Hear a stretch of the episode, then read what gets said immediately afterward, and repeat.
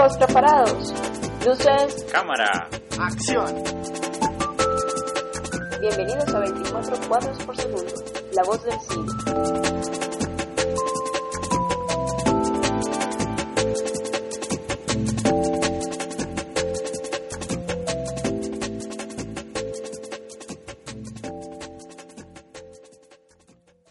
Sean todos bienvenidos una vez más a 24 cuadros por segundo. Es un placer estar con ustedes para hablar y disfrutar de cine, que lo que nos gusta y nos apasiona. Mi nombre es Vincent Hill. Buenas tardes a todos, mi nombre es Harvey Hill, aquí contento para hablar de cine nuevamente. Eh, les recordamos a nuestros oyentes que nos pueden escribir a nuestro correo 24 cuadros por segundo arroba gmail.com o visitar nuestra página en Facebook 24 cuadros por segundo donde pueden ver los trailers de las películas que vamos a hablar el día de hoy, además de bajar la revista digital de cine que sacamos cada dos meses y escuchar los programas anteriores de, de radio. Y participar de una nueva sección que tenemos en, en Facebook, por ejemplo, que es la- las encuestas. Las encuestas, sí señores, y la encuesta de esta semana, que la- de la cual pues tuvimos eh, cierta participación de nuestros seguidores, hicimos, ¿cuál fue la pregunta que hicimos, Vince? Bueno, pues Cuéntanos. fue relacionado con el programa pasado, o los dos programas pasados que se centraron en el director David Lynch. Y entonces preguntamos eh, cuál es la película favorita del realizador. Es correcto, y aquí en este caso, pues, como- o al menos pues eh, para mí, eh, fue muy difícil escoger una sola película de este grandioso director porque casi todas son de mis favoritas. Pero bueno, había que escoger una y así lo hicimos en la pregunta. Y la ganadora con 26% según la encuesta Sí, fue, ¿le digo la ganadora o de atrás para ahora no, de adelante? atrás para adelante. Bueno. Bueno, digamos que en la nota curiosa hay un, hay un lector que votó por el retorno del Jedi Sí, que... era molestando seguramente. Claro, pero recordemos que esa película la ofrecieron pues Sí, a sí, Lynch y no- ajá. bueno, listo, entonces digamos que ese voto salió de la encuesta, no, no contó. otro voto que no era molestando, Anulado, voto anulado. bueno, sí, un voto anulado. Y otro voto que no fue molestando, sino en serio, en serio, alguien votó por Duna, Dune. Sí. Increíble. Increíble, bueno, entonces Dune tuvo un voto, eh, al igual que Los Highway, que es una gran película que para mí también es una de mis favoritas, aunque yo no voté por ella, Sí. pero, pero bueno, también tuvo un voto. Luego con dos votos estuvo Wild at Heart, Corazón Sí. Salvaje. Luego con tres votos eh, Eraser, Eraserhead, Muy bien, sí, es tres todo un votos. clásico pues, de, de Lynch. Eh, luego con cuatro votos eh, estuvo The Elephant Man, El Hombre Elefante. Sí, Y ahora sí nos acercamos a las tres mejores, perdón, a las dos mejores. La, la segunda más votada fue Blue Velvet, yo voté por ella. es correcto. Blue Velvet tuvo cinco votos y luego finalmente pues, la, la más votada fue Mulholland Drive. Claro, es la, la, la más popular de Lynch. Así que la ganadora pues, de la encuesta es Mulholland Drive, aunque obviamente eh, recomendamos todas sus películas. Pero bueno, según nuestros lectores y oyentes, eh, Mulholland Drive es la mejor película de David Lynch. ¿Qué Así es. opinas? Pues eh, es muy difícil escoger, pues como decías, pero, pero es una muy buena elección pues para primer lugar. Bueno, así que eh, esperamos cada ocho días hacer una encuesta para que interactuar pues, más con estos oyentes y que participen y nos digan pues también, eh, o de- que nos digan no solo su voto, sino también por qué la elección del mismo, ¿cierto? O, o sugerencias pues también que tengan con el programa. Así es, seguimos aquí en 24 cuadros por segundo, la voz del cine. Noticias. Bueno, el día de hoy les tengo una noticia ah, acerca de un, del director llamado Mike Flanagan. No, no me suena. ¿No te suena? No, el, en realidad el director tiene una película llamada Oculus, una película de terror Ah, sí. que digamos que ha venido dando de qué hablar en los festivales. Al parecer pues es, es, es una gran obra. Hay que esperar pues a, a que llegue a nuestras manos Sí, para poder te- tener una opinión pues más eh, clara en ella. Eh, pero digamos que ahora mismo que están en el Festival de Cannes, ¿cierto? En. Francia, eh, y se mueven pues muchos proyectos en, en el largo del festival, muchas nuevas propuestas que se quieren desarrollar en el año, en el otro año. Entonces se, se- digamos que la noticia que se filtró ayer, o bueno, la semana pasada mejor, fue que Mike Flanagan va a dirigir una nueva película basada en un libro de Stephen King, ah, qué bien. que va a ser El juego de Gerald, de Gerald's Game Sí, una de sus películas eh, digamos, un poco de, de pocos personajes, muy tensa y un gran thriller, pues en, en realidad. Así que, bueno, ya lo saben. Eh, Stephen King si- sigue dando, pues, como, como materia prima pues, para películas basadas pues, en sus historias. Que digamos que ya hay varias que se están en, en, en proyectos, sobre todo, pues, el, la película Cell, la película de zombies con celulares Con John Cusack. con John Cusack, es correcto. Y bueno, aquí ya se, ya se tiene pues otra película que, que estaremos pendientes de ella. Por ejemplo, en la revista tenemos un colaborador que le gusta mucho también King y ha escrito pues mucho sobre sus adaptaciones. Es correcto, Oscar Torrado, pues eh, en cada revista pues nos aporta pues mucho acerca del universo de este gran escritor. Y recomendamos también la revista que se especializa pues en el, en el mundo de- del, del escritor y, y por ocasiones guionista y actor, Sí, correcto. Insomnia. Bueno, Bueno, mi, mi noticia tiene que ver, ¿recuerdas al realizador Drew Goddard? sí, el de la película de terror de la, de la cabaña. La cabaña en el bosque, exacto. The. Cabin in the Woods. Eh, pues hace más o menos un mes tuvo que dejar de lado la película The Martian que se estaba desarrollando para hacerse cargo del proyecto sobre los seis siniestros, que, que será pues una película basada en este grupo que está conformado por algunos de los principales villanos de, de Spider-Man.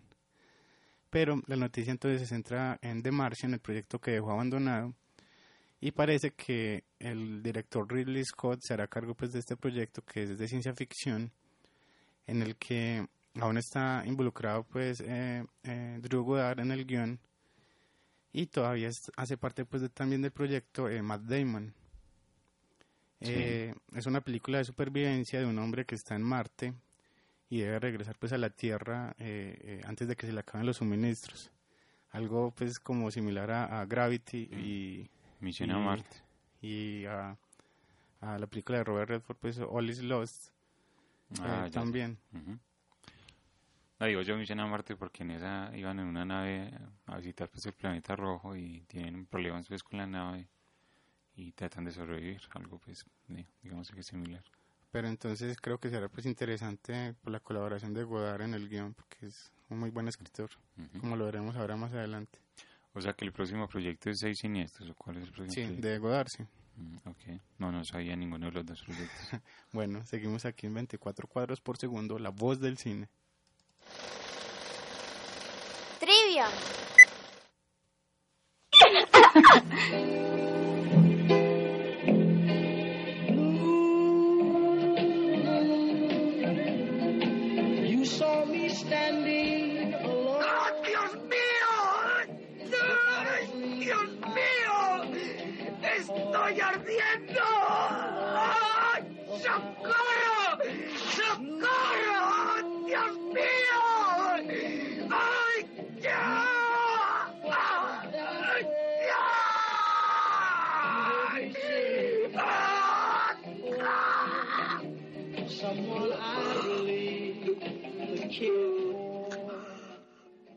Bueno, ¿a quién estaban torturando ahí?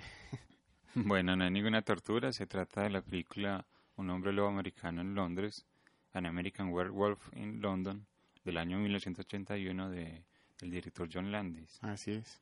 El diálogo lo, lo dice pues el personaje principal cuando se está convirtiendo en hombre lobo. En una de las escenas míticas pues de la película. Es correcto. Bueno, escuchemos el diálogo desconocido el día de hoy. No, no, gracias. Estoy lleno. Tomado dos platos ya, ¿eh? No le hagas ese feo a mi madre, que lleva todo el día metida en la cocina. Pero Por favor. ya me tomaría yo otro plato de estos garbanzos tan deliciosos, señora Concha. No será por compromiso, ¿verdad? Que aquí estás en tu casa. No, no, no, que va, que va. Me apetece. Son los garbanzos más ricos que he probado en mi vida. Ni en los restaurantes de lujo se come tan bien. Lo digo en serio, ¿eh? Tienen un regustito final... ¿Qué es, ajo? Perejil. No seas falso. Si no te gusta, me lo dices y punto.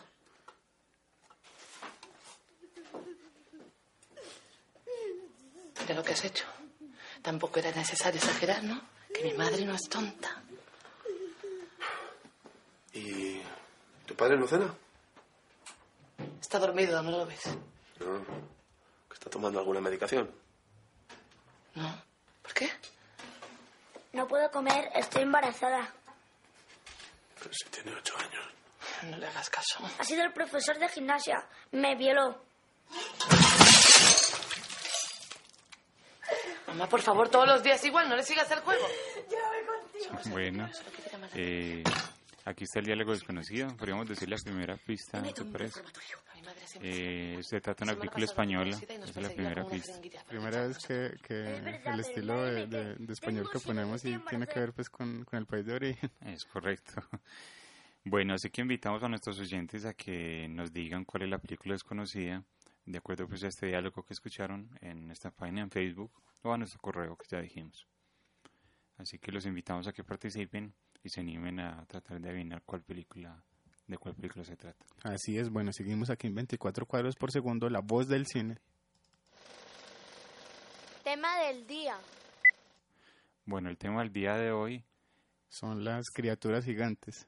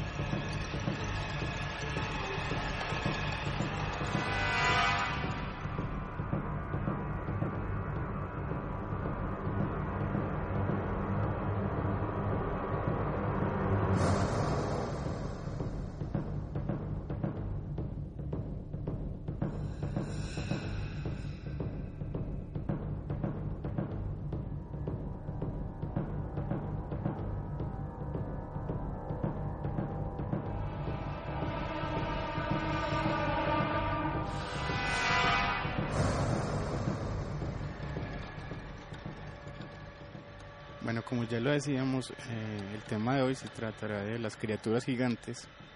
Bueno, desde el estreno de King Kong en 1933, digamos que los monstruos o, o criaturas en el cine fueron muy populares, en mayor medida en la década de los 50 en Estados Unidos, eh, con una serie de cintas de, de ciencia ficción, de las que hablaremos pues en, en otro programa.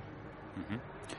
Claro, eh, digamos que eh, a medida de los 50, como bien decías, y después de la Segunda Guerra Mundial, aparecieron pues historias de monstruos gigantes que, que tenían pues el tamaño des- desproporcionado debido a la guerra nuclear, sobre todo. Exactamente, debido pues al, al miedo por, por la destrucción del mundo o, o, o- o la, la posibilidad pues de que se dieran este tipo de criaturas se, se, se, se convirtió en un tema pues muy prolífico en el cine.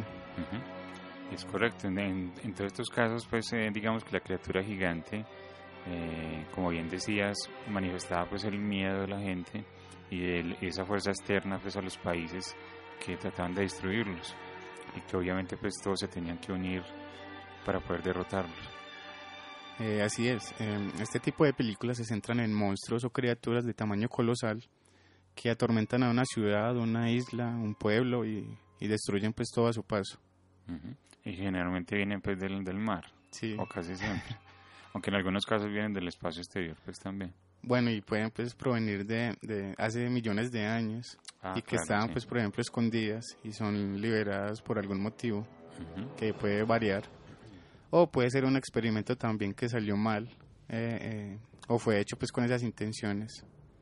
O incluso pueden venir pues de otro planeta como ya lo decías. Y en ocasiones pues incluso no son, no son criaturas sino que son humanos, humanos gigantes. Ah, claro, sí. Bueno, y, y, y eso es ahí, eh, digamos que es muy interesante en, en cuanto a que la historia es muy universal. Digamos que entre los japoneses pues son muy conocidos los, los monstruos gigantes y los robots gigantes también para atacarlos como, como lo hizo pues Guillermo del Toro en la película Pacific Rim. Sí. Pero digamos que la- las historias de criaturas gigantes también se ven mucho en Estados Unidos e Inglaterra, pues en, casi que en todas partes. Eh, así es. Digamos que este tipo de criaturas se ven en géneros como el terror, la ciencia ficción eh, y la aventura. En épocas recientes este tipo de criaturas han sido la base de muchas eh, películas de, de serie B, eh, donde los efectos pueden no ser tan buenos y lo último en que se piensa es pues en el guion, en las actuaciones y en la verosimilitud. Claro, se gasta todo el, el ingenio y la creatividad a la hora de construir un monstruo o de verlo hacer al menos un poco creíble, ¿no? Exactamente. bueno, en este programa nos centraremos más en monstruos, digamos que no existen de verdad, ya que para otro también dejaremos los animales reales eh, gigantes. ¿Te parece? Ya, pero ya me entraste la, la inquietud, ¿cuáles animales reales gigantes? Pues digo an- eh, animales pues eh, como cocodrilos o eso que ah, es- ya, ya, ya. Pero no, no necesariamente gigantes. ¿o ¿Te referís al, al cocodrilo del millón de dólares? Eso. sí, tampoco es tan gigante. Ok.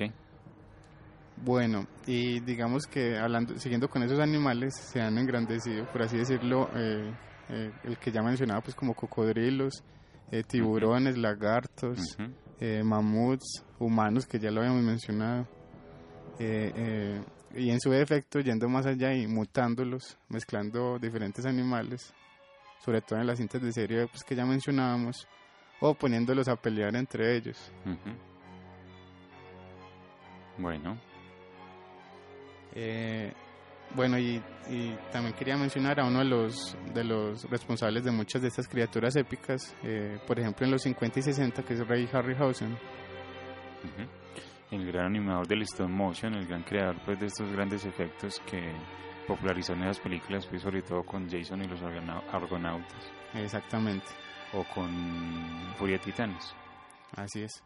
Bueno, entonces es momento de comenzar a revisar las cinco películas que hemos seleccionado para el día de hoy.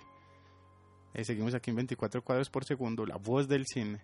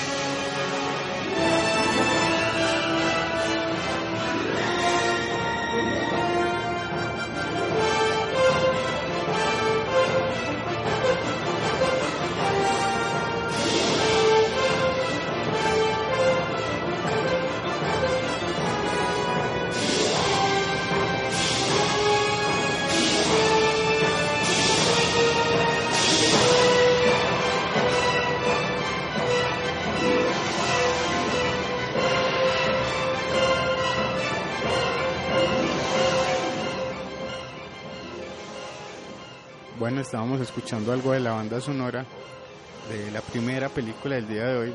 Se trata de King Kong del año 1933, dirigida eh, por Merin C. Coop y Ernest B. eh, Chotzak, Ujú. que no tuvieron crédito. King Kong, que es una de las grandes películas pues, de, de este tipo de historias, de aventuras y de, y de amor, en cierto sentido. Eh, King Kong ha sido el referente pues, de, las, de los monstruos gigantes, desde ya, pues como bien decía, desde el año 33. Y la historia clásica, pues que todos sabemos, cuenta la, la forma en que unos, eh, un director de cine, que siempre trata pues de, de impulsar sus películas al máximo, de encontrar pues, eh, digamos, una, un encuentro entre la ficción y la, y la realidad, contrata pues a una, a una mujer que está pidiendo plata en la calle para que sea su nueva protagonista en la película. Y con ella se van, y con un capitán eh, muy valiente, se van a, a alta mar a buscar una, isla perdida, eh, de la cual pues eh, tenía cierta información. Y que allí pues digamos que se encontraba una muralla gigante que trataba de esconder algo en la isla. Cuando llegan allí encuentran una tribu que está por hacer un sacrificio humano y cuando ven a la, a la mujer pues de la actriz esta digamos que quedan encantados para, para sacrificarla y digamos que por la noche se escabullen en, en el barco del, del capitán y se roban a la mujer y a partir de allí pues eh, empieza pues toda la trama pues, de persecución cuando King Kong secuestra pues a la mujer aunque no le va a hacer daño sino que la, va a querer Eh, bueno, se trata pues de una película icónica, todo un clásico del cine. Eh, que influenció pues a, a muchas personas eh, de generaciones posteriores, entre ellas el que ya mencionábamos, Ray Harryhausen, que cuando vio la película pues quiso hacer efectos especiales y, y de hecho pues se hizo amigo de, de Willis O'Brien, que fue eh, el, el realizador pues de los efectos de la película, que fue pionero pues en el stop motion y trabajaron juntos de hecho. También influenció por ejemplo a Peter Jackson, eh, que, que hizo pues como ya se sabe un remake en el año 2006 Cinco. 5 Ujú. y bueno y O'Brien pues eh, para hablar un poco él había hecho pues por ejemplo los efectos de, de la película de 1925 de Lost World o el Ah. mundo perdido El mundo perdido que también trata pues con criaturas prehistóricas. exactamente Y eh, recordemos que King Kong en la, en la original del 33, bueno, y en el remake que comentabas ahorita, eh, hay una batalla pues, entre King Kong y unos, y unos dinosaurios. exacto sí que, que Peter Jackson pues la quiso retomar. Eh, bueno, y, y hablando de, esa, de esas criaturas, varias escenas de la película original fueron eliminadas desde la versión original, pues, eh, por la censura, porque digamos que eran eh, muy violentas o, o- o eran pues eh, escenas muy gráficas. Y de hecho se habla mucho de una escena entre una pelea entre, entre unas arañas gigantes y King Kong eh, eh, eh, acorrala pues a, a unos, a unos indígenas o unos miembros de la tribu en un acantilado, los tira por él y las arañas pues lo, lo matan. Algo que, que retoma creo pues que Peter Jackson en la película como, como reviviendo pues esa escena según lo que la información que se tiene pues de ella. Y de pronto hay la, la larga duración de la película de Jackson, porque él quiso involucrar muchas cosas y que recordemos que la película pues dura más de tres horas. Así es, y muy mal eh, pues por lo de la censura que, Claro. que elimina este tipo de escenas. Bueno, aunque es muy curioso que porque recordemos que la película cuando la cuando King Kong se lleva a la mujer y la deja en cualquier lado, a mismo llegan cualquier tipo de animales a ata- a atacarla, ¿no? sí, sí. Y ella grita pues para que la ayude, le ayude King Kong. Bueno, y hablando de King Kong, el rugido es la combinación de un rugido de león y uno de tigre que suenan al revés y, y de forma más lenta. ok, interesante. Bueno, siguiendo con los datos curiosos, eh, Kong eh, no aparece pues sino hasta los 47 minutos de la película. Eh, se tenían previamente eh, varios títulos distintos al que terminó siendo. A ver, ¿cuál es? Bueno, cuál por ejemplo, The Ape, Bueno, un, un título fue muy, muy normal. sí, por ejemplo, la octava maravilla del mundo, Ese, como lo eh, publicitaban pues cuando lo capturaron. así es. Eh, por ejemplo, King Ape, Nah. tampoco, tampoco cuadra. Y por último, el que duró más, que es Kong. Solamente Kong. Sí. Ok. Bueno, el éxito del film eh, salvó de la bancarrota a la productora pues RKO, por ejemplo. Un Ujú. dato muy interesante. Bueno, la idea para la película surgió cuando Marion C. Cooper, que es el codirector de la misma y, y uno de los productores, tuvo un sueño de un gorila que, que atacaba a Nueva York. Y la primera imagen que tuvo fue la de, fue la de un gorila en el edificio más alto del mundo que, combatiendo con unos aeroplanos. Entonces la película se desarrolló de ahí para atrás. Con una escena muy icónica.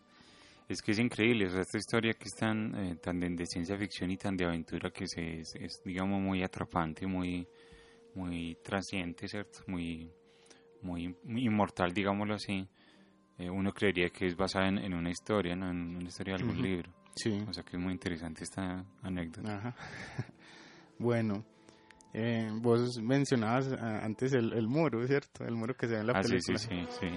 Eh, que tiene que como que digamos que entre seis o siete personas tienen que mover pues el, la tranca que tiene la, Sí, la puerta sí. Bueno, pues ese mismo muro se había utilizado antes en la película de 1932, Bird eh, of Paradise. Luego, en la película de Cecil B. DeMille, King of Kings, de 1927.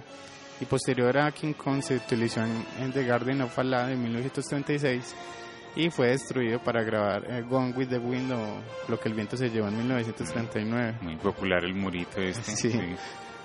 Bueno, eh, David O. Sel- Selznick Selznick. Eh, se fue de RKO en medio de la producción de este film y su última contribución fue cambiar el nombre de Kong por King Kong. ok ¿Y sabemos algo de la, de la estatura de King Kong? Eh, ¿Pero fue- la real o la que se ve en la película? Pues no, no, bueno, la que se ve en la película, digamos que no, no, la real o al menos la que dicen pues los productores o el, o el guion pues como tal, Eh, o si tienen los dos. Ah, bueno, creo que sí, son 50 metros. eh, E- la que Ese se- sería el, el- el- supuestamente el- la Ajá, altura que tiene King. Kong, 50 metros o 50 pies. Pies, pies, Ah, sí, bueno, 50 sí. pies. Y, pero eh, eh, el- la real eh, creo que eran como 18 centímetros, pero se utilizaron dos, dos, dos versiones pues del muñeco que se que, que usaron pues para el stop motion. Una en la selva que era más pequeña ujú. y otra que se decidió poner más grande en Nueva York para que para, para dar la sensación pues de mayor terror y de más un sentido pues como más colosal. Y digamos que en, en- en las, en las escenas con los planos de, de la cara de Kong, ahí hay otra maqueta muy distinta, ¿no? Exactamente, Se sí. mueve como, Ujú, eh, se ve cómo mueven los ojos al menos y un poquito la boca. Así es. Aunque muy curioso fue lo de los maniquís o los muñequitos que tiene, que representan a la muchacha cuando él, Sí. él la lleva de un lado para otro. Ajá. Bueno, en su momento, pues obviamente fue al- al- uno de efectos pues espectaculares. Ah, no, imagino. claro, si uno de niño viendo eso se enamora pues directamente del cine, claro. Bueno, aquí hay otro dato que también yo creo que, que va a impresionar, como, A como ver. el de ahorita. Bueno, supuestamente la película fue el motivo de que se creara el rumor de la criatura del lago Ness y, Sí. y, y su supuesto avistamiento en 1933, seis meses después del estreno de la cinta. Hay una escena en la que una criatura pues surge del, del, del mar y se dice que fue la, la, la referencia que se utilizó para, Para, lo del lago Ness. Mm, curioso. Bueno, y por último, pues esta era la película favorita de Adolf Hitler y yo creo que ahí sur- eh, es la interpretación que se da en Bastardo sin Gloria de que King Kong es una metáfora pues de la esclavitud. Sí, sí, porque ahí estaban pues los de la tribu que tenían que eh, hacer un sacrificio para él, para evitar que los atacara, pues, y, y estaban al servicio pues de Kong, básicamente. Y con el propio Kong que es, que llevado como, como una especie de. África a Estados Unidos. Exacto, a mostrarlo pues como un, como una, un animal de circo para la entretención pues de los, de los habitantes de Nueva York. Exactamente. Pues yo creo que muchas personas no han visto esta versión original, pero es muy recomendada. eh, eh, mucho más pues que la versión de, de los 70 y, y que la de Eh, Peter sí, Jackson. 76, sí. Porque recordemos pues que otra versión, que ya- eh, eh, esa versión protagonizada pues por Jessica Lange. Ujú, Y Jeff Bridges. Exacto. Y que también pues hay muchas versiones de Kong, ¿cierto? Por ejemplo, pelea con, con el siguiente monstruo que, del que hablaremos pues enseguida. Es correcto. Bueno, es una película pues muy recomendada para que la tengan en cuenta. Es King Kong del año 1933, todo un clásico del cine y una obra maestra. Seguimos aquí en 24 cuadros por segundo, la voz del cine.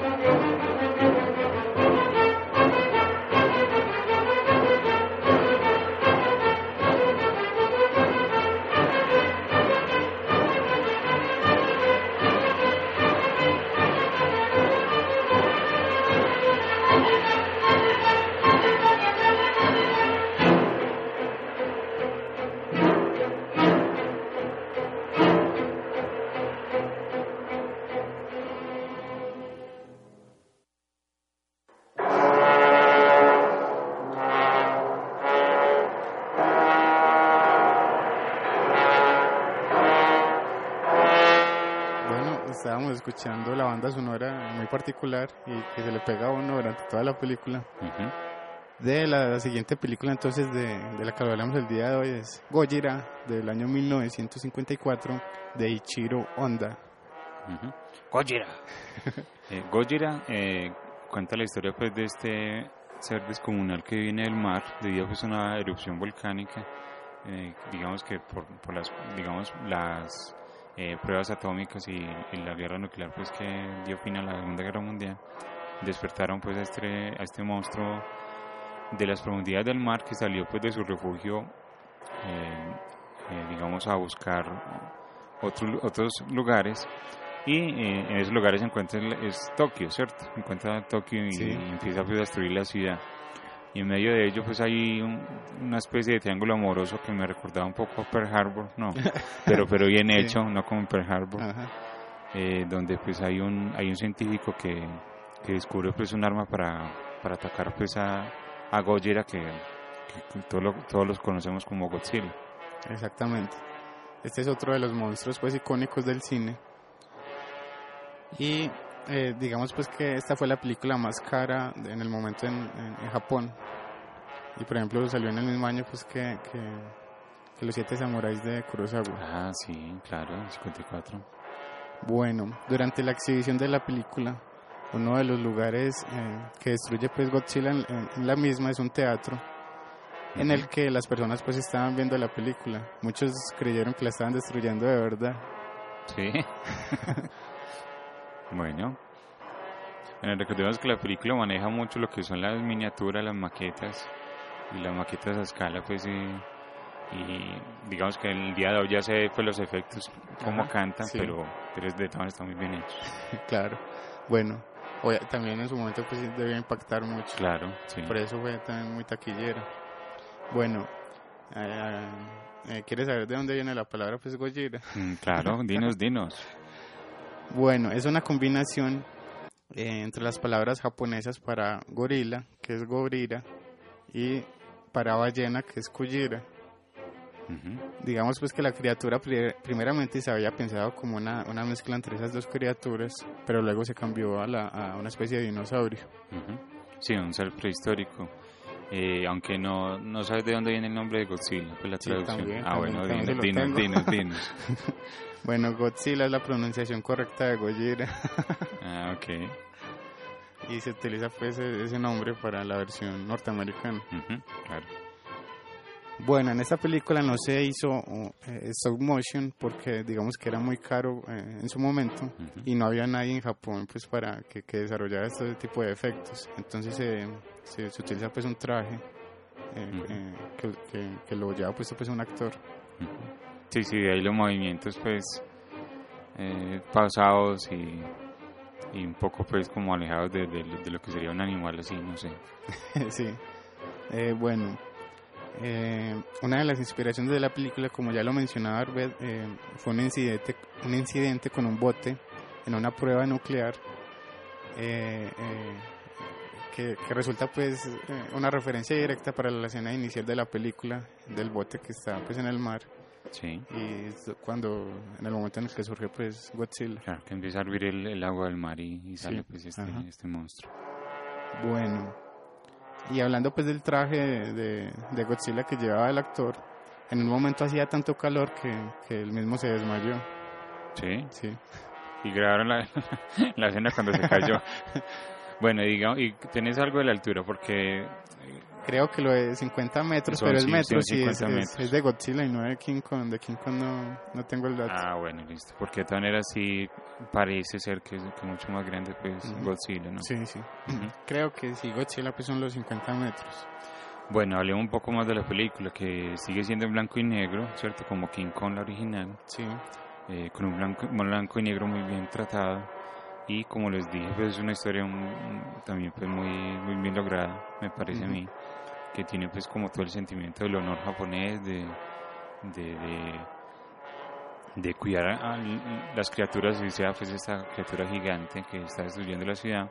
Y también tiene todo una, un, un mensaje moral acerca pues de la, del uso de las armas pues por parte de los ejércitos y la destrucción de la humanidad. ¿no? exactamente. Más allá de los efectos y, y la espectacu- espectacularización que se ve, hay un, hay un, un- subtexto en el fondo que es el que menciona Arbet y un, guion pues mejor desarrollado eh, eh, eh, con los personajes sobre todo. Y la verdad es que la película sorprende porque, eh, digamos que al inicio de la película, que aparece yo creo que más rápido que King Kong, ¿no? Sí. Sí. Se le ve muy lejos, por allá. Por allá en el mar haciendo, perdón, moviendo el agua, ¿cierto? Ajá. Por allá detrás de una montaña se le Detrás de una montaña dando la cabeza. Pero, pero uno cree pues que, que, pues sí, que va a atacar porque todas las escenas son como de lejos, pero en la segunda parte de la película sí se muestra mucha destrucción, así sea pues con maquetes y con Sí. helicópteros de juguete, pero pero uno ve realmente pues como como como la el- el- el- la destrucción que hace pues Godzilla a su paso, ¿no? Sobre todo la Sí. ciudad de Tokio, los puentes, los edificios, edificios en llamas, ruinas, es muy impresionante por la destrucción. Sí, sí, exactamente. Eh, eh, también hay que mencionar eh, todas las secuelas y, y nuevas versiones Ah, que sí. se han realizado pues de Godzilla, que ¿cuál es el número, más o menos?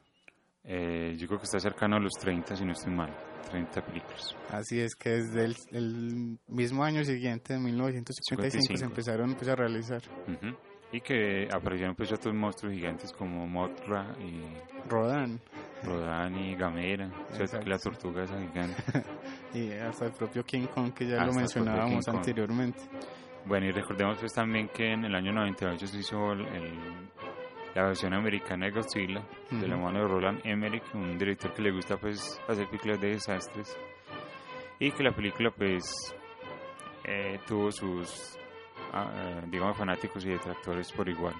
Ujú. Película protagonizada por Matthew Broderick, Ujú. en la actualidad como desaparecido, Sí, sí, desapareció. y Jean Reno. Bueno, y la semana pasada pues ya se estrenó en, en nuestro país la nueva versión de Godzilla, ¿cierto? Ajá, Que aún no vemos, así que todavía no tenemos como una opinión de ella. sí, dirigida pues por Gareth eh, Evans. Edwards, no, Edwards, Edwards. director Pero pues, de Monsters. Recordemos que ese director pues sí eh, hizo un trabajo realmente bueno pues con su anterior película, así que esperamos de que esta versión sea mucho mejor. Bueno, es otra película muy recomendada, otro clásico del cine, esta vez desde Japón. Se trata de Go- Gojira, de 1954, de Ichiro Honda. Seguimos entonces aquí en 24 cuadros por segundo, la voz del cine.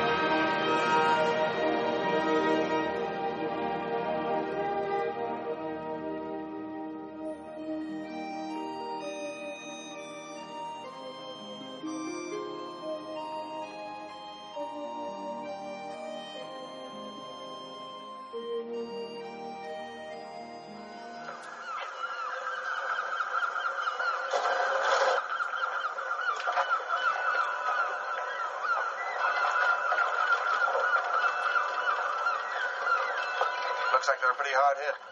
Yeah. Bueno, estamos escuchando eh, la banda sonora y parte del tráiler de, de nuestra tercera película. Se trata de Gorgo, de 1961, de Eugene Laurie. Ujú. Laurie. Lowry. Gorgo, que es como la versión británica de Godzilla.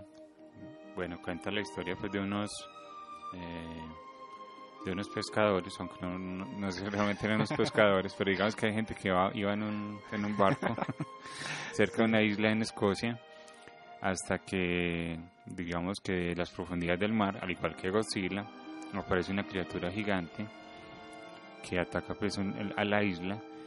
Eh, estos, estos tripulantes lo detienen pues con fuego y lo hacen regresar al mar y se ofrecen pues al pueblo a, a derrotarlo con el fin de que les paguen con un oro que han, que han retomado pues de las profu- profundidades del mar. Ellos lo que hacen es que capturan al monstruo, se lo llevan pues para Londres y, y lo venden pues a un circo, ¿cierto? Con- para hacerlo promoción ya como Gorgo, ¿cierto? Que no se sabe de dónde sal- salió el nombre. Dicen ahí pues, en la película. Pero eh, digamos en unos giros inesperados, eh, digamos que eso en, es- en este caso es muy ingenioso, Sí, ¿no? sí, sí. Ah, Pues aparte pues, de King Kong, aunque digo que en una King Kong también parecía, para, ah, en, en una película King Kong también sucedía lo mismo. Sí, la Pero- secuela se llama King, eh, King Kong, se llama Son of King, eso, Son of eh, King. Son of Kong. No, mejor son, bueno, bueno, concentrados, bueno, sí, mejor son of Kong. Y eh, en realidad es esto, eso es lo que sucede con Gorgo, porque cuando el pequeño Gorguito está pues eh, encerrado y, y atrapado y solo pues puesto para que lo, lo visiten pues los turistas, eh, repentinamente sale el verdadero monstruo gigante, ¿cierto? El, el- la mamá, ¿cierto que la mamá no? Sí, sí, la mamá. de Gorgo, que lo, lo quiere recuperar. Yo creo que este es más bien como una mezcla entre, entre King Kong y Godzilla. Porque Godzilla es Sí. obviamente la apariencia, que, que solamente cambian como en las orejas que tiene. Ah, sí, los orejitos se le mueven al final cuando va con el hijo y sí se le mueve. Y, y, y se parece pues a Godzilla en, en que proviene del mar, que tiene un- un- una apariencia pues, como reptiliana Sí. y, y, y casi pues como en el tamaño. Y, y la forma de caminar también, porque Ah, supongo sí. que aquí también era Sí, con sí, un traje. también es un traje. Y en King Kong en que, en que cap- captura- lo capturan y lo llevan pues a la ciudad. Entonces yo creo que es una combinación como entre los dos. Sí.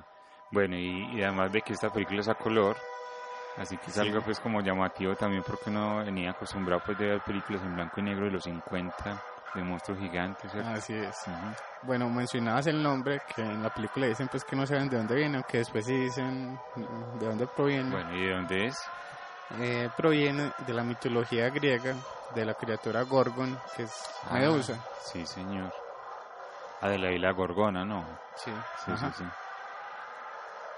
Bueno, el final de esta película fue inspirado en, en, en otra que se llama Behemoth eh, The Sea Monster, porque la hija del realizador lloró cuando mataron a la cria- criatura al final, entonces hizo lo contrario en este.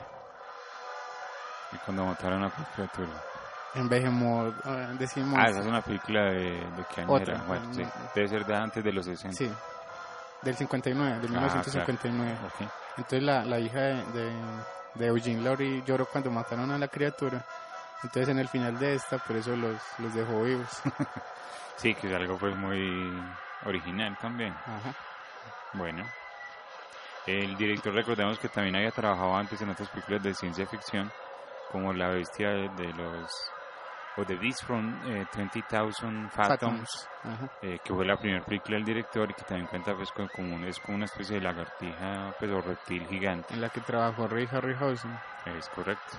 Así que el director pues ya tenía pues sus, sus buenas películas a su haber y esta fue su última película. Así es. Digamos que siempre estuvo pues como relacionado con este tipo de cine. Ujú.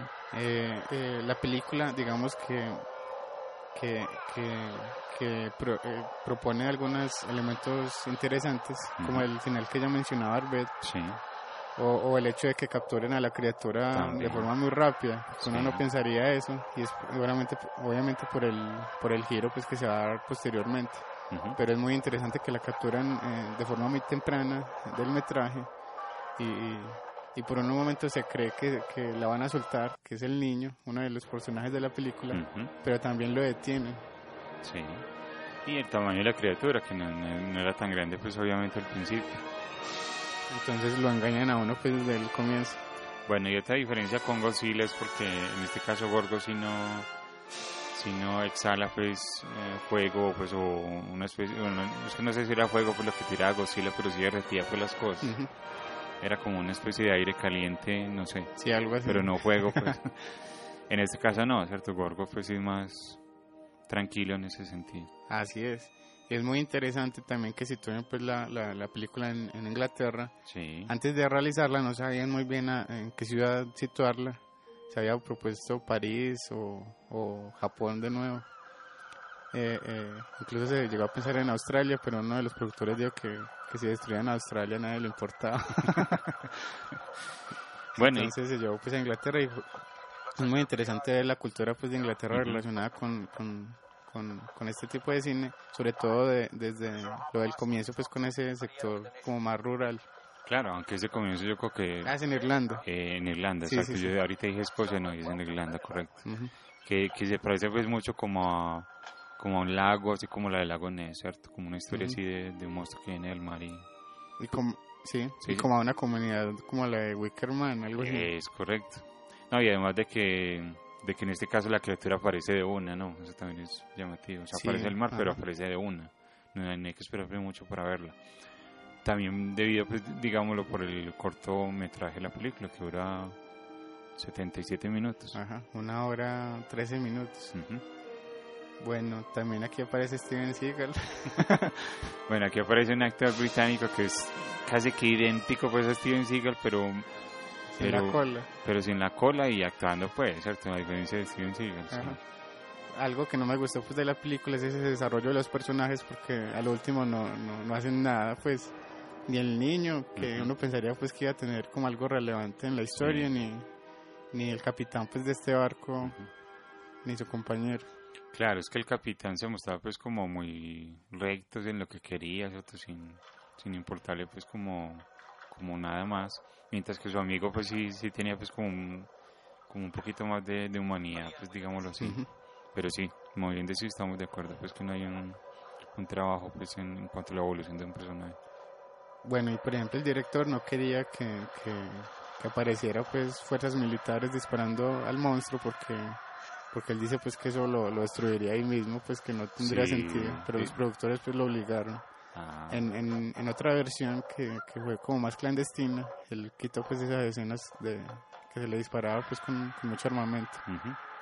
Y sí, es que es que es muy poco creíble, pues, a, a pesar de que sea un, un monstruo gigante, de que pues, obviamente es un proyectil de un de un de un avión pues del ejército, pues no lo vaya a tumbar, no. En Godzilla es porque no le dan. En Godzilla muestra muchos disparos de los aviones y le pasan por un lado y no le dan así.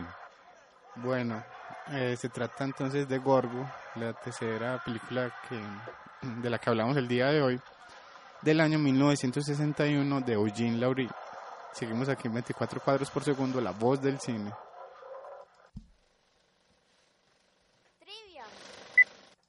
¿Quieres más garbanzos? No, no, gracias. Estoy lleno. Me he tomado dos platos ya, ¿eh? No le hagas ese feo a mi madre, que lleva todo el día metida en la cocina. Pero Por favor. ya me tomaría yo otro plato de estos garbanzos tan deliciosos, señora Concha. No será por compromiso, ¿verdad? Que aquí estás en tu casa. No, no, no, que va, que va. Me apetece. Son los garbanzos más ricos que he probado en mi vida. Ni en los restaurantes de lujo se come tan bien. Lo digo en serio, ¿eh? Tienen un regustito final... ¿Qué es, ajo?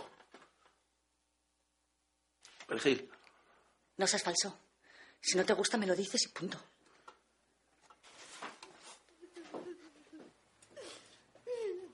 De lo que has hecho. Tampoco era necesario exagerar, ¿no? Que mi madre no es tonta. ¿Y tu padre no cena? Está dormido, ¿no lo ves? No. ¿Que está tomando alguna medicación? No. ¿Por qué? No puedo comer, estoy embarazada. Si tiene ocho años. Bueno, aquí escuchamos de nuevo pues, el diálogo del día de hoy. Recordemos la primera pista, se trata de una película española. Podríamos decir la segunda pista. Pues que es una película dirigida por uno de los directores de los que ya hemos hablado aquí en el programa, Ujú. Bueno, director español. sí, que le dedicamos, le dedicamos pues un, programa entero a este director. Muy bien. Así que los invitamos a que nos escriban a 24 cuadros por segundo arroba gmail.com o en esta página en Facebook diciéndonos cuál es la película desconocida el día de hoy. Así es. Bueno, seguimos aquí en 24 cuadros por segundo, la voz del cine.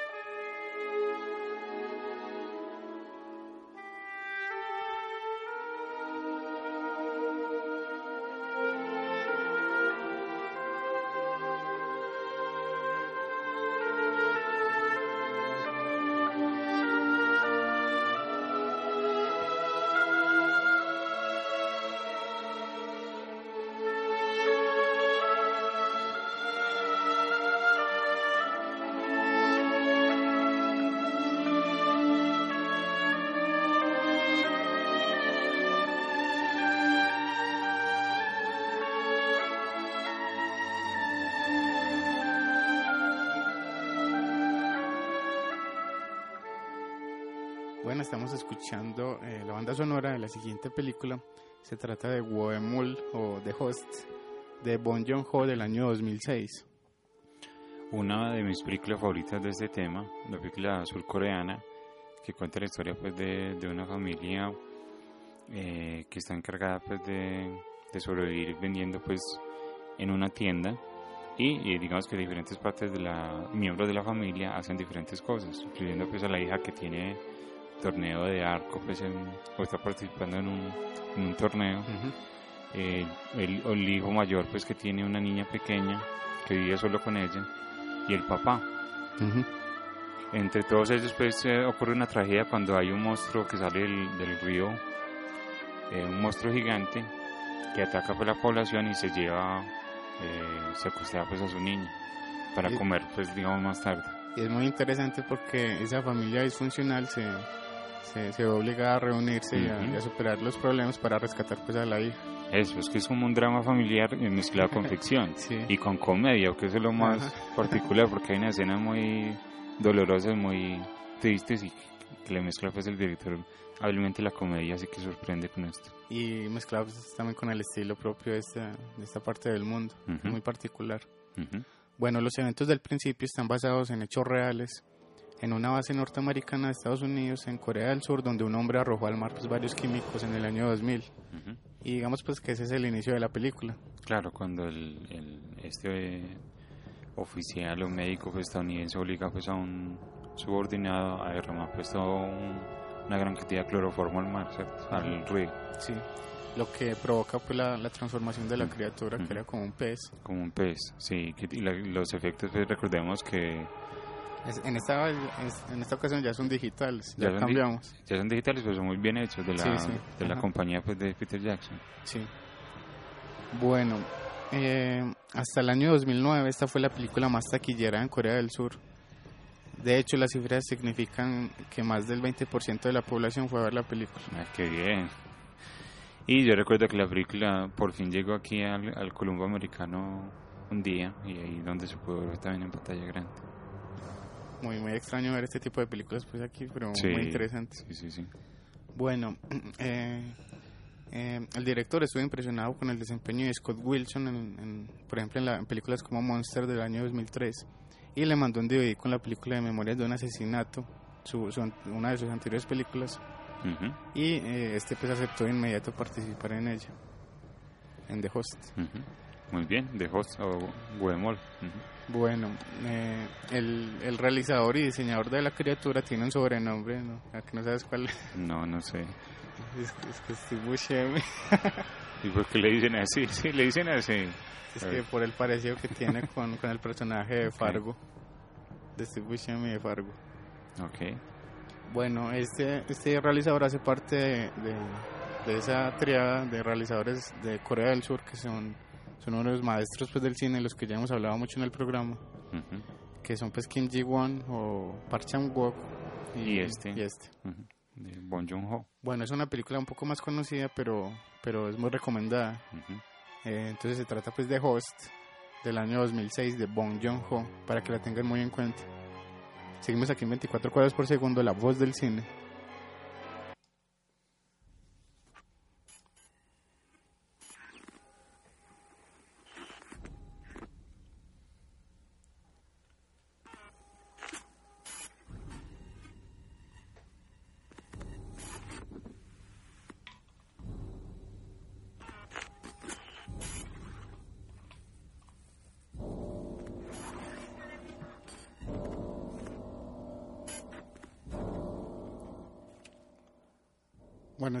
Escuchando parte del tráiler de la quinta y última película del día de hoy. Se trata de Cloverfield del año 2008 de Matt, Matt Reeves. Titulada en español como Monstruoso. Ajá. que está ambientada también en la ciudad de Nueva York. Eh, digamos que cuando hay una fiesta pues, de jóvenes en un edificio en, en, en- en esta ciudad, de repente pues, sale del mar también un monstruo gigante que empieza a acabar pues, con todo a su paso y eh, digamos que ellos tendrán que correr para salvar sus vidas, encontrar pues un lugar donde los puedan rescatar básicamente. Entonces corren por los túneles del subterráneo de Nueva York y tratan pues, de sobrevivir. Así es, bueno, esta película fue escrita por Drew Goddard, del que ya habíamos hablado con anterioridad. Ujú. Bueno, en la escena final, cuando se muestra la grabación que se hizo eh, previamente, se ve un satélite defectuoso que cae al mar y esa es la razón por la que despierta la criatura que dormía hace miles de años. Mm. Bueno, no, y algo que se me olvidó decirles es que esta película está grabada con cámara en mano. Ah, sí, eso fue una, una de las, bueno, no de las primeras, pero No, sí, no las primeras, pero sí. cuando creció pues como el boom de, de, de películas de, de footage. O digamos que cuando no estaba sobresaturado el mercado de estas películas y, y que también lo utilizó para un para una historia muy diferente. Así es. Bueno, esto es muy curioso. eh, fotogramas de King Kong, de The Beast eh, of 2000 Fathoms Ujú. y de Them Mm. eh, fueron insertados en la película en distintos tiempos del metraje, como sucede pues en, en el Club de la Pelea. Ah, ok. Sí. Bueno, eh, obviamente pues relacionada con el con, con, con la afición pues que tiene supongo que Godard y los el director de la película. Sí, es- y es que el origen de la, de la Pues criatura, este tipo de cine, sí. el origen de la criatura es muy parecido a esas películas que homenajea. Exacto. Bueno, la actriz Lucy Cap- Kaplan eh, audicionó sin saber qué tipo de película era. Ella creía que era una comedia romántica y no supo pues que era de monstruos hasta una segunda audición y cuando leyó el guion. Bueno, sí, pero siquiera que no se arrepintió pues, de, de seguir con eso. Bueno, eh, el nombre Cloverfield era una- un, un nombre en clave que, que lo dejaron pues hacia el final y tiene el nombre por un lugar donde están las oficinas pues de Bad Robot. La productora. La productora, ok. Bueno, la estatua de, eh, de la, la libertad, libertad. que está decapitada es una referencia y homenaje pues al póster de Escape de Nueva York de John Carpenter. Sí. Bueno, algunas escenas fueron grabadas por los actores para ese sentido pues como de amateur. Y el tráiler fue grabado pues antes de que eh, empezara la producción. De hecho pues la, la, la forma de la estatua de la libertad era más pequeña y la gente decía que era muy pequeña, pero era- de hecho tenía el tamaño real y fue cambiado pues en la producción. Ujú. se hizo más grande. Y previo a la, a, a la producción, eh, con, con todas las, eh, todo lo que se hizo de mercadeo, JJ Abrams promocionó pues mucho la película, Ujú. eh, creando como un suspenso por, Por internet. por- y por muchos medios, por, por, por el contenido pues de la misma. Ujú. Sí, es que JJ Abrams es un, es un genio pues, para publicidad también y para generar expectativas. Y fue con esta película que, que en mi opinión las cumplió. Es una gran película pues para mí. Así es, que homenajea pues a, a- a todo este tipo de cine Sí. y es muy recomendada y se está trabajando, trabajando en una segunda Sí, parte. se ha, ha hablado mucho tiempo de ella pues, pero bueno, esperemos de que llegue pronto. Si se hace bien hecha pues claro. Claro que sí. Bueno, Bueno, recordemos las películas del día de hoy, ¿te parece? así es, se, trata de- se tratan de King Kong del año 1933. Luego seguimos con Gojira del año 1954. Luego hablamos de Gorgo de 1961 Luego la película The Host o Goemul del año 2006. y por último Cloverfield del año 2008 y vamos a nombrar algunas películas pues también eh, interesantes de este tema. Bueno. Por ejemplo Tremors del año 1990, Ah, hombre, genial película, sí. Eh, the Beast of 20,000 Fathoms, eh, Clash of the Titans y Jason y los Argonautas, sí. Eh, también está Troll Hunter, sí, la película esa es Escandinava. nor- eh, Noruega, si no estoy mal. que se va a hacer un remake. Por ejemplo está Jurassic Park también y, y este tipo de películas pues con animales grandes también. Está reales. Altitude también. Sí, Rock, que es de un cocodrilo. The Mist, la, basada en la novela de Stephen King. Eh, el séptimo viaje de Sinbad, también en el que participó Ray Harryhausen. Y Q, la serpiente voladora de Larry Cohen. Bueno, ya estamos llegando al final de- del programa. Eh, seguimos aquí en 24 cuadros por segundo, la voz del cine. Banda sonora. Bueno, y también queremos eh, recomendar que respondan la trivia que será se, se posteará de este programa relacionado pues con los monstruos y criaturas gigantes. La, la, eh, la encuesta, la encuesta, perdón. Ah, y yo te dije, pero no la acaban de poner, pues. no, sí, la encuesta la vamos a poner para ver que nos digan, pues, cuál es su película de monstruo favorito. Bueno, Exactamente. Bueno, queremos agradecer a Janet en el máster y a vos, Herbert. bueno, yo también agradezco a Janet y a vos, Vince, por la conversación. Y para terminar con música, aunque esta canción no ha salido en ninguna película que yo conozca, obviamente tenía que escoger la, la canción Godzilla del grupo del grupo americano Blue Oyster Cult, eh, que obviamente está basada en la, en la película Gojira, porque inclusive pues hablan de la destrucción de Japón. Así que les voy a dejar con Godzilla de Blue Oyster Cult. También les recomiendo que escuchen la canción King Kong de, del grupo ABBA, que también le sacó una canción a King Sí. Kong. Y eh, nos escuchamos dentro de ocho días en aquí en 24 cuadros por segundo, La Voz del Cine.